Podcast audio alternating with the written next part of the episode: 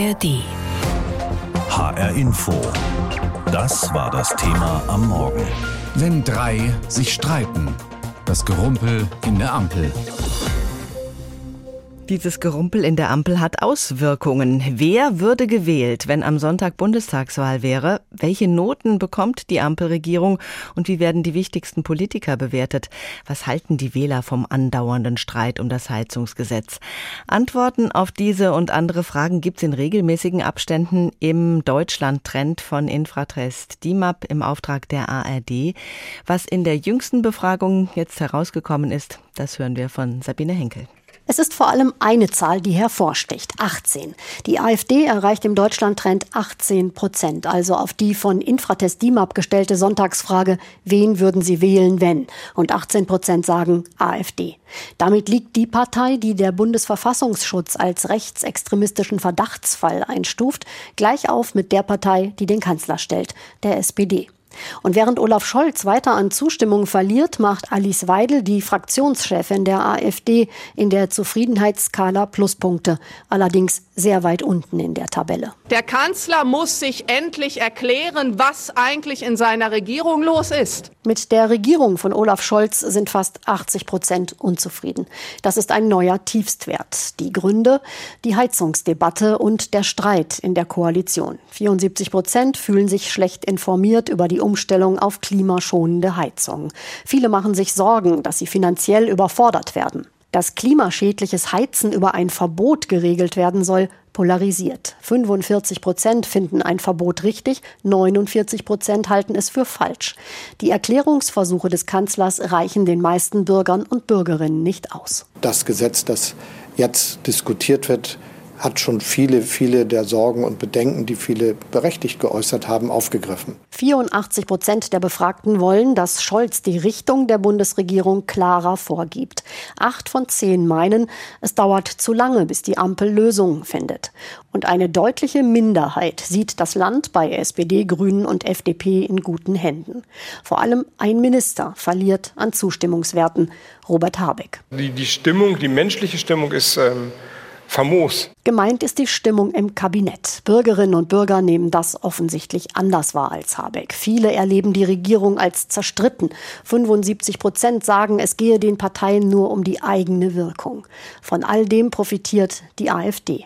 Der größte Teil derjenigen, die sich in der Sonntagsfrage für die AfD aussprechen, machen es, weil sie von anderen Parteien enttäuscht sind. Wichtigstes Thema für die AfD-Sympathisanten ist mit Abstand die Einwanderung, und zwar für 65 Prozent von ihnen. Aber auch Klima, Umwelt und die Wirtschaft spielen eine Rolle. All das bringt die AfD auf diese 18 Prozent. Das sind zwei Punkte mehr als im letzten Monat. Die Union verliert einen Punkt, hat jetzt 29 Prozent. Die SPD 18 bei plus 1, die Grünen 15 bei minus 1. Die FDP bleibt unverändert bei 7 und die Linke liegt bei 4 minus 1 Punkt. Sie haben sicher mitbekommen, die Ergebnisse des ARD Deutschland Trends. Wenn am Sonntag Bundestagswahl wäre, dann bekäme die AfD genauso viele Stimmen wie die SPD.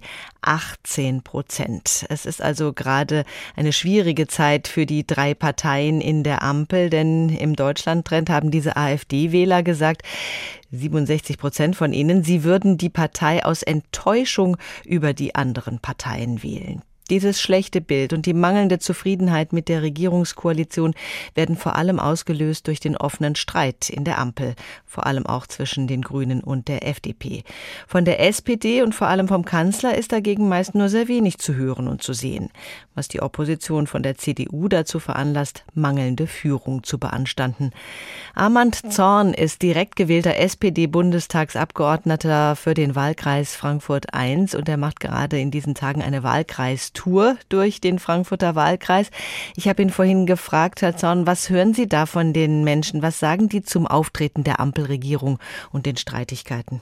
Ach, ich bekomme da unterschiedliche Rückmeldungen. Es gibt viele Menschen, die durchaus auch mit der Arbeit zufrieden sind und durchaus auch mit der Rolle der SPD und des Bundeskanzlers zufrieden sind. Aber es gibt natürlich auch viele Menschen, die sich Sorgen machen. Das Thema Gebäudeenergiegesetz und Wärmewende ist etwas, was ich in fast allen Stadtteilen ähm, gehört habe und wo ich bis jetzt äh, die meisten Kritik, Anregungen und Kommentare bekommen habe. Sie sind ja Mitglied der stärksten Fraktion in Berlin und Ihre Partei stellt den Kanzler. Was verlangen Ihre Wähler von Ihnen? Zum Beispiel, dass die SPD sichtbarer wird, mehr Führungsstärke zeigt? Das ist unterschiedlich. Es gibt äh, viele Menschen, die auch der Meinung sind, dass der Kanzler genau das tut, was er tun sollte, nämlich immer wieder die zwei Koalitionspartner zusammenzubringen, wenn es nötig ist, und dafür zu sorgen, dass wir nach vielen Streitigkeiten und unterschiedlichen Meinungen doch eine Lösung finden. Aber ich will auch gestehen, es gibt viele Menschen, die sich wünschen, dass der Kanzler von vornherein da eingreifen würde. Meine Antwort kann nur darauf sein, ist, dass eine Koalition mit drei Parteien, mit drei Parteien, die unterschiedliche Vorstellungen haben, was es braucht, um die verschiedenen Herausforderungen zu begegnen, dass das nicht geräuschlos zugange gehen kann, ist natürlich verständlich. Aber am Ende des Tages müssen wir dann doch dafür sorgen, dass wir, nachdem wir gut gestritten haben, was zur Politik auch dazu gehört, Lösungen auf den Weg bringen, die die Menschen auch helfen. Guter Streit, klar, gehört dazu zur Politik. Wünschen Sie sich persönlich da mehr Durchgreifen des Kanzlers? Nein, ich glaube, das ist vollkommen normal. Schauen Sie mal, ich habe gerade darauf hingewiesen, dass wir Parteien sind mit unterschiedlichen ideologischen Überzeugungen. Das ist, glaube ich, das eine. Zweitens, wenn Sie die Herausforderungen anschauen, die uns gerade bevorstehen, dann sind das ja auch nicht Fragen, die sich relativ einfach klären lassen. Ich will auch mal sagen, auch innerhalb einer Fraktion oder innerhalb einer Partei wie die SPD gibt es da auch unterschiedliche Meinungen, was es gebraucht wird und wie man äh, beispielsweise die Frage der Wärmewende angehen müsste. Also ich bin der Meinung, das gehört zum natürlichen Prozess dazu, dass man innerhalb der Politik hart streitet, hart diskutiert, wenn es um die Sache geht. Und ich bin sehr froh, dass wir hier um die Sache diskutieren und nicht um Personalfragen. Und wie in der Vergangenheit wird es uns auch jetzt beim dem Gebäudeenergiegesetz gelingen, am Ende eine gute Lösung auf den Weg zu bringen. Aber gerade wenn es um die Sache geht, diese Koalition ist als Fortschrittskoalition angetreten. Man hat das schon ganz vergessen, aus gutem Grund. Was vermissen Sie selbst derzeit an der Politik in Berlin und speziell in der Regierung? Naja, ich würde nicht sagen, dass wir vergessen haben, dass wir eine Fortschrittskoalition sind. Und ich glaube, das ist auch nicht die Rückmeldung, die ich von den Menschen bekomme.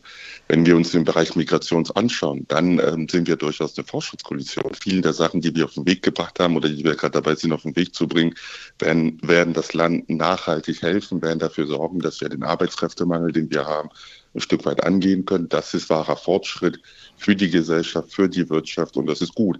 Aber ich bin ja auch selbstkritisch und das, was ich mir wünsche und das, was ich auch versuche, ein Stück weit besser zu machen, ist, unsere Politik zu kommunizieren. Wenn ich äh, in Frankfurt unterwegs bin, ich bin diese Woche in Frankfurt unterwegs, dann kriege ich durchaus viele Fragen, die auch nichts mit dem Gesetzesentwurf zu tun haben. Es gibt viel Unsicherheit und es gibt auch durchaus politische Parteien, die damit bewusst spielen. Und da ist es einfach wichtig, dass Demokratinnen und Demokraten und vor allem auch die Ampelkoalition stärker ihre Politik erklären und stärker dafür sorgen, dass sie auch ähm, entsprechend bei den Bürgerinnen und Bürgern ankommt. Sie sind 2021 erstmals in den Bundestag direkt gewählt worden und möglicherweise möchten Sie auch bei der nächsten Bundestagswahl 2025 wiedergewählt werden. Wie machen Sie es? Wie bringen Sie bei dieser doch bestehenden Unzufriedenheit der Bürger die Politik in Berlin Ihren Wählern nahe? Eins der Sachen, die ich seit meiner Wahl versuche zu tun, ist ansprechbar und erreichbar zu sein, vor Ort zu sein. Mein Verständnis von Politik ist nicht nur, dass man sich in Wahlkampfzeiten blicken lässt und dort um die Unterstützung, dort um die Stimmen der Menschen vor Ort wirbt, sondern dass man auch nach der Wahl ständig unterwegs ist und immer wieder das Gespräch mit den Menschen vor Ort sucht. Und deswegen habe ich seit meiner Wahl immer wieder im Quartal regelmäßig eine Wahlkreistour organisiert, wo ich eine ganze Woche lang jeden Tag unterwegs bin, Frühverteilungen in der Mittagspause und Feierabendverteilungen, um dort offensiv auf die Menschen zuzugehen und nicht nur die Politik in Berlin zu erklären, aber auch zur Verfügung zu stehen für Fragen, für Kritik, für Anregungen. Das steigt das Vertrauen in die Politik und das sorgt auch dafür, dass die Gesetze, die wir in Berlin beschließen, qualitativ besser sind. HR Info, das Thema. Diesen Podcast bekommen Sie jeden Werktag in der App der ARD Audiothek. Seit knapp anderthalb Jahren wird Deutschland von einer Ampelkoalition aus SPD, Grünen und FDP regiert. Und es ist kein harmonisches Bild, das diese Koalition von sich abgibt. Im Gegenteil. Die Schlagzeilen des Regierungshandelns werden von Streit, Blockade, Zerwürfnissen, Wut und Enttäuschung dominiert. Die Opposition lacht sich ins Fäustchen, profitiert bei Umfragen allerdings nicht übermäßig von dieser Lage, zumindest was die Union angeht. Die AfD scheint der große Gewinner zu sein.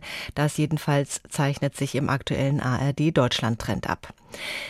Gesprochen darüber habe ich mit Professor Uwe Jun, er ist Politikwissenschaftler an der Uni Trier. Dass diese Koalition, Herr Professor Jun, nicht einfach werden würde, das wurde ja schon in den Koalitionsverhandlungen deutlich. Die Positionen von Grünen und FDP, aber auch von SPD und FDP liegen doch oft sehr weit auseinander. Bis jetzt hat man sich immer wieder zusammengerauft. Hält diese Koalition schon länger als zu erwarten gewesen war? Nein, wir gingen schon davon aus, dass die Koalition insgesamt die Legislaturperiode überstehen würde.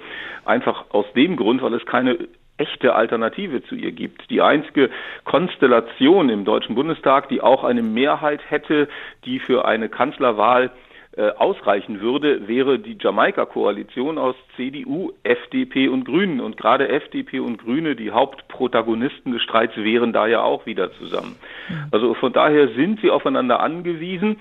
Allerdings, wie Sie ja zu Recht anmerkten, ist dieses Aufeinander angewiesen sein für viele eine Bürde und eine Last, insbesondere für FDP und Grüne. Ja, warum scheint sich vor allem die FDP in dieser Koalition immer wieder durchzusetzen, obwohl sie doch die kleinste Partei ist? Und das geht ja meist auf Kosten der Grünen, zum Beispiel in der vergangenen Woche mit der Blockade des Heizungsgesetzes. Ich würde meinen, es ist sehr unterschiedlich, wer sich jeweils durchsetzt. Ähm, da ist mal die FDP mehr am Zuge, insbesondere in der Klimaschutzpolitik, weil da die SPD an ihrer Seite mehr steht. Äh, in anderen Politikfeldern wiederum äh, sind FDP und Grüne zusammen, dann wiederum aber auch in vielen Politikfeldern SPD und Grüne, wenn Sie etwa an Sozialpolitik denken. Also das variiert von Politikfeld zu Politikfeld und die FDP-Wählerinnen und Wähler sehen das übrigens ganz anders als Sie äh, die finden viel zu wenig FDP in der Regierung vor, lange Zeit. Jetzt stabilisiert sich das etwas, aber das hat dazu geführt, dass die FDP in den Meinungsumfragen und ja auch bei Landtagswahlen im Tiefflug war. Und jetzt stabilisiert sich die FDP, weil sie eben stärker versucht, eigene Akzente zu setzen und sich durchzusetzen. Die FDP stabilisiert sich ein bisschen. Die Grünen sind in Umfragen auf dem absteigenden Ast. Wenn Sie auf die Arbeit der Regierung schauen, woran liegt es aus Ihrer Sicht? Die Grünen erscheinen vielen Wählerinnen und Wählern zu ideologisch im Moment. Ähm, insbesondere wird das jetzt beim Gebäudeenergiegesetz deutlich, aber auch schon beim Ausstieg aus der Atomkraft. Äh, das sind alles Fragen, die die Wähler pragmatisch lösen wollen. Insbesondere die Wählerinnen und Wähler, die die Grünen in den letzten Jahren dazugewonnen haben, also im Wechselwählerbereich zu SPD und CDU. Und derzeit haben diese den Eindruck, dass die Grünen ihre Position versuchen durchzusetzen, ohne dass sie pragmatisch Lösungen anbieten, ohne dass sie die Bedenken ernst nehmen, die in großen Teilen der Bevölkerung vorherrschen. Und das ist der Grund, weswegen sie jetzt wieder auf eine ähm, Prozentzahl gefallen sind, auch in Meinungsumfragen, die eben mehr schon ihrem Stammklientel entspricht. Scholz ist ja kein Kanzler der Machtworte. Er und die SPD halten sich oft eher raus aus den inhaltlichen Debatten. Oder täuscht dieser Eindruck? Es ist schon so, dass Olaf Scholz als Regierungsstil den des äh, von hinten führens äh, ausgewählt hat, ähnlich seiner Vorgängerin Frau Merkel, die auch diesen ähm, Führungsstil, diesen Regierungsstil nicht von vorne zu führen, sondern von hinten das Ganze zu lenken, äh, favorisiert hat. Es ist auch nicht leicht, die beiden Koalitionsparteien von vorne zu führen, weil dann schnell auch Widerspruch kommt, käme. Äh, er hat also auch keine leichte Aufgabe, aber in der Tat, wir sehen, dass die Bevölkerung auch damit unzufrieden ist und jetzt mehr Machtworte des Kanzlers wünscht, mehr Führung des Kanzlers wünscht.